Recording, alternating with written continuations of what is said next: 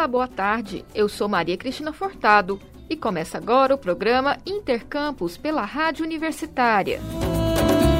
Pesquisa aponta que em 2021, 91% dos professores deram aulas presenciais e à distância. Mais informações na reportagem de Gabriel Correia. Durante o ano passado, nove em cada dez professores brasileiros ofereceram aos alunos da educação básica atividades na modalidade remota e presencial. Os dados foram divulgados nesta terça-feira pelo Comitê Gestor da Internet no Brasil e pela primeira vez foram entrevistados professores de áreas rurais. Em relação ao apoio oferecido pela escola ou rede de ensino, 36% dos professores da área rural disseram não ter recebido qualquer apoio para realizar atividades remotas. Nas escolas municipais, 49% dos professores receberam algum apoio, como acesso gratuito a aplicativos, plataformas, chips de celular ou custeio para plano de dados e de voz.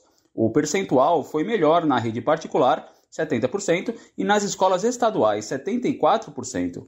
Entre os dispositivos mais usados no segundo ano da pandemia de Covid, 74% dos professores do ensino fundamental e médio tinham celular ou computador de uso exclusivo para o trabalho, enquanto 23% precisaram compartilhar com outras pessoas com quem moravam. Além disso, 2% dos professores tiveram que pedir dispositivos emprestados ou ir a outro local para acessá-los. Entre os docentes das áreas rurais, 12% não tinham computadores em casa e dependeram exclusivamente do celular. A coordenadora da pesquisa, Daniela Costa, destaca ainda três aspectos que aumentaram a dificuldade para o ensino híbrido e remoto, mesmo no segundo ano de pandemia uma porcentagem maior de professores, trouxe o aumento da carga de trabalho dos docentes, a falta de habilidades né, para realizar as atividades com o uso de tecnologias e também as dificuldades no atendimento aos alunos com deficiência. Segundo Daniela, materiais impressos foram a principal estratégia para oferecer atividades aos alunos. 93% dos docentes preferiram os exercícios em folhas de papel para tirar dúvidas em relação ao uso de aplicativos ou celular. E o atendimento a esses estudantes também exigia dos professores certo jogo de cintura também para que eles pudessem atender aos estudantes de acordo com a viabilidade de cada estudante, o horário em que cada estudante podia interagir com o professor. 94% dos professores relataram que os pais e responsáveis pelos alunos tiveram dificuldade para apoiar os filhos nas tarefas escolares, principalmente pela falta de acesso à internet.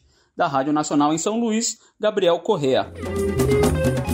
E a rede estadual de ensino de Goiás tem déficit superior a 10 mil professores efetivos.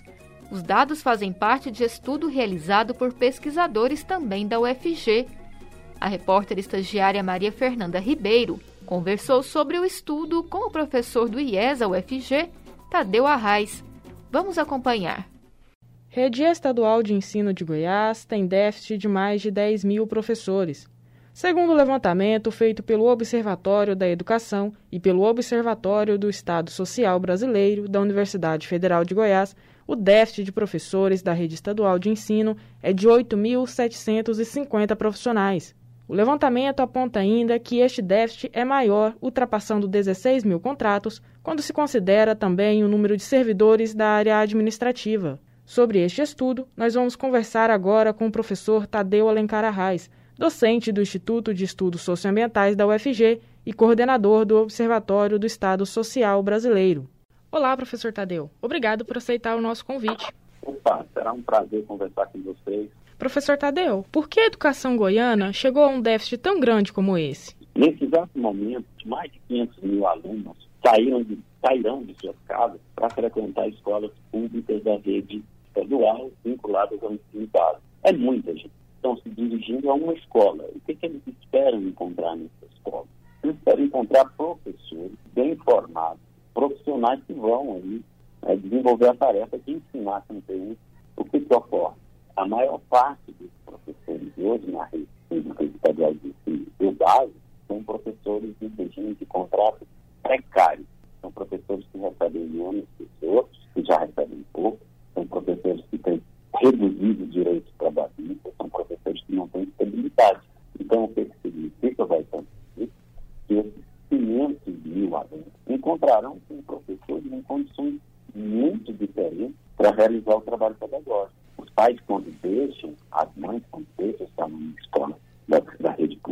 estadual hoje tem que saber que metade dos professores são tipo, contratos precários. Isso, também é um aspecto, é positivo. Professor, em 2022 foram contratados 10.012 professores temporários, né? Ou seja, mais da metade dos professores que estão atuando nas salas de aula. Esse número representa um problema para a educação do Estado? Sem dúvida, não tenho dúvida disso. O professor, ao contrário do que alguns acreditam, que ser professor é uma dádiva, é um dom, o professor é um profissional, quer ser bem remunerado, terminar seu curso, no mercado de trabalho regular, com remuneração adequada, né, com condições de trabalho adequadas. Ele não está ali porque acha um belo dia, portanto, não quero ser professor, ele é um profissional. Deve ser muito valorizado e é, do ponto de vista institucional, quando você imagina, por exemplo, a Constituição de 88, a Lei de Direitos e Bases, ele é, em tese. Agora, o que ocorre não é isso. O que ocorre é que metade dos professores têm contratos em média, é, em torno de 750 professores por ano, entre aposentadoria, mortes, afastamentos, examinações, deixam a rede pública federal. Então, isso tem impacto na aprendizagem do aluno. É isso que a gente tem que ver. O senhor tocou no assunto referente aos estudantes, né? É, o que, que os alunos e alunas da rede estadual ganhariam se não houvesse esse déficit de professores? Imagina um professor de matemática ou um professor de geografia. Ele terá cumprir uma carga horária de 20 horas na escola, é, 10 horas em outra, 6 horas de uma privada, escola privada, rede privada. Quer dizer, só um governo que não se importa mesmo com o futuro cidadão goianiense, brasileiro, para imaginar que isso não tem impacto no ensino do aluno. É claro que tem impacto. O ideal era que você trabalhasse ali em escola, que trabalhasse apenas na rede, fosse remunerado adequadamente para isso, tivesse sua férias, mas nós esquecemos disso. Parece que quando alunos e professores e servidores, quando eles entram para a escola, ficam invisíveis. Né? Parece que é um hiato na vida deles. E é o professor, em tese, que lida com isso lá na ponta. Agora, fazer esse professor sofrer e adoecer, me parece que tem sido um projeto desse país chamado Brasil. Certo, professor Tadeu. E o que, que esse cenário implica na situação dos professores, na carreira, por exemplo, tanto dos efetivos quanto dos temporários? nós estamos tratando de um processo de desvalorização da profissão docente. Se você for pensar na escala do Brasil, são 40 milhões de alunos Imagina, a escola é o lugar em que nós passamos a maior parte de nossa vida como adulto e criança e jovem. Então, eu tenho que valorizar. Agora, se eu não valorizo a profissão do professor, não só campos de atuação, ou seja, traduz essa, essa valorização em salário, em boas condições de trabalho, eu estou acabando com a profissão do professor. Eu estou precarizando ao máximo. Isso, isso é que nós chamamos de precarização. Professor Tadeu, a contratação de professores efetivos é fundamental para melhorar o cenário em que se encontra a educação da rede estadual de ensino? Se você pega os dados produzidos pela equipe do Observatório do Estado Social, coordenado pela VG, o FG, o FG e o Observatório da Educação. Então, se você pega, por exemplo, em 2011, para o ouvinte ter uma ideia, em, em torno de 3% dos, dos professores eram temporários. Então, o contrato precário ele é uma realidade. Só irá piorar. Porque só esse ano, em torno de 700 professores podem se aposentar, professores de licença, professores é, aposentando ou diferentes regimes, adoecimento, morte e tudo mais. Então, a, a pergunta que se faz é qual é o impacto disso. Professor Tadeu, obrigada por sua entrevista. Eu agradeço, um abraço e tchau, tchau.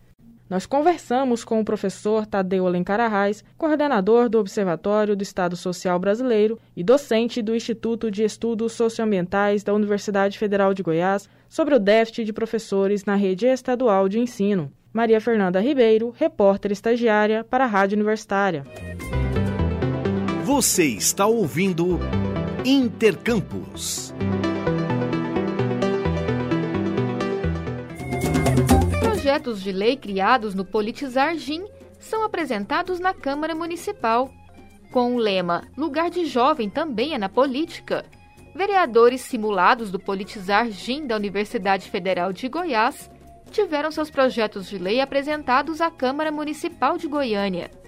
Os PLs são voltados para a interação de alunos do ensino infantil com a flora da cidade e para unir os anos finais do ensino fundamental às áreas de âmbito profissional. Eles foram apresentados pela mesa diretiva da Câmara na sessão do dia 13 de julho. O projeto de lei número 266, de 13 de julho de 2022, recebeu o nome Programa Infância Arborizada e tem como objetivo fomentar o contato de crianças e adolescentes com o meio ambiente. O intuito é que seja ensinado desde o ensino básico a admiração e a preservação das áreas verdes de Goiânia, que, segundo o IBGE, é a capital com mais de um milhão de habitantes mais arborizada do Brasil. O projeto de lei foi elaborado pelos vereadores simulados Arthur Marques Franco, Esther Nilo de Santana Castro, Brenda Daniela e Ana Júlia Costa Lima. A data de votação ainda será definida pela Câmara Municipal de Goiânia. O projeto de extensão Politizar GIM teve início em 2013 na Faculdade de Ciências Sociais da UFG. Ele possui convênios com a Assembleia Legislativa do Estado de Goiás e com a Câmara Municipal de Goiânia. Para saber mais sobre o projeto de extensão Politizar, acesse politizar.ufg.br. Intercampus de hoje fica por aqui. Voltaremos amanhã ao meio-dia. Nossa programação você pode acompanhar pelo rádio nos 870 AM, pela internet no site radio.fg.br ou pelo aplicativo MinUFG. A seguir temos mais jornalismo com Universitário em Forma. Nos trabalhos técnicos de hoje contamos com Ana Cláudia Rezende e Tiago Damaso. Obrigada pela audiência e até mais!